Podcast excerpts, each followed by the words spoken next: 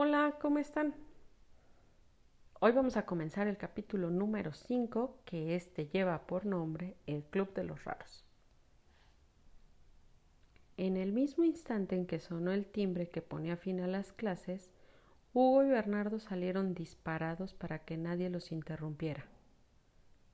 Ya en la calle, y por si las moscas, caminaron hasta un parque cercano y se sentaron entre dos matorrales, protegidos por ellos y por la frondosidad de un árbol. Entonces Hugo se lo dijo. Vamos a hacer un club. ¿Un qué? Un club. La primera vez había logrado decirlo bien, pero a la segunda... ¿Eso es aquello de la unión hace la fuerza? Bernardo pareció desencantarse. Somos raros, ¿no? Pues juntémonos todos los raros y enfrentémonos a los Vicentes del mundo. Si se mete conmigo, tú me ayudas. Si se mete contigo, yo te ayudo. Y nos matará a los dos. No, si somos más, dijo Hugo. ¿Más? ¿Más tartamudos y disléxicos? preguntó Bernardo. Más raros, dijo Hugo. Bernardo alzó las cejas y parpadeó. ¿Cómo que más raros? preguntó indeciso. Matilde. ¿Qué le pasa a Matilde? preguntó Bernardo. ¿Qué, es miope? Pero eso no es ser rara. ¿Y ser tartamudo sí? reflexionó Bernardo. Era cierto, a la pobre la llamaban cuatro ojos y se reían de sus lentes, que si eran de fondo de botella, que si le hacían cara de china, que si no veía tres en un burro, que si, etcétera, etcétera, etcétera. ¿Crees que se apuntará? Preguntó Bernardo. Se lo proponemos. Va, seremos tres. Tampoco es mucho y Matilde es una chica. ¿Te vas a poner machista? preguntó Hugo. No, pero si hay que enfrentarse a Vicente, yo no la veo muy decidida. De acuerdo, Matilde no es la única. ¿A quién más propones? Siguió sorprendido Bernardo a Laura.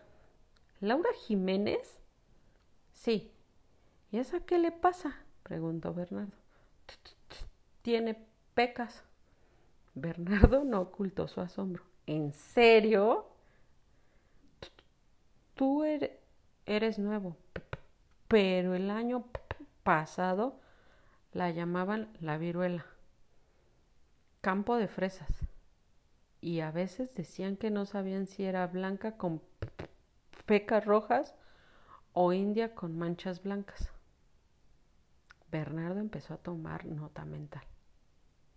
Ok, tenemos un tartamudo, un disléxico, una miope y una pecosa. Ya somos cuatro. Pareces un pato. Hugo se puso rojo.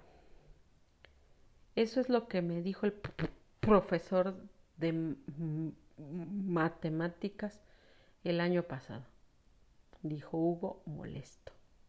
Perdona. No pasa nada, se resignó Hugo. Bueno, somos cuatro. En la clase hay 21 chicos y chicas, afirmó Bernardo. Esta noche hacemos una lista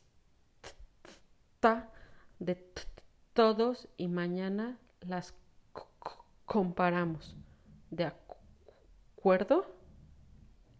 Seguro que hay más problemas y que necesitan ayuda. Bernardo esbozó una primera sonrisa y se tiró en el suelo boca arriba. El club de los raros, dijo. No suena tan mal una vez que lo asimilas. Incluso es divertido. Y agregó, soy raro. Y miró a Hugo. Eso es como ser diferente, ¿no? Todos somos diferentes. Eso es la gracia. Se puso serio Hugo. Dejaron de hablar unos segundos. A veces la vida no parecía tan mala ni tan agobiante. Con amigos y buena onda, todo era más fácil. Hugo había leído en alguna parte que para sonreír trabajaban un tercio de los músculos que le hacían falta a la cara para mostrar enfado. Era más sencillo sonreír que estar enojado. Eso significaba que la naturaleza era sabia. Esta noche entra en Internet y busca lo tuyo, lo de los disléxicos, dijo. Seguro que encuentras un montón de famosos y gente que de rara no tenía nada, aunque de niños se sintieran como nosotros. Bernardo asintió con la cabeza. Me alegro que seamos amigos, le dijo a su compañero. Yo también me alegro. Oye, exhibió una sonrisa de oreja a oreja. ¿Y si los raros fueran los demás? Y aquí termina el capítulo número 5.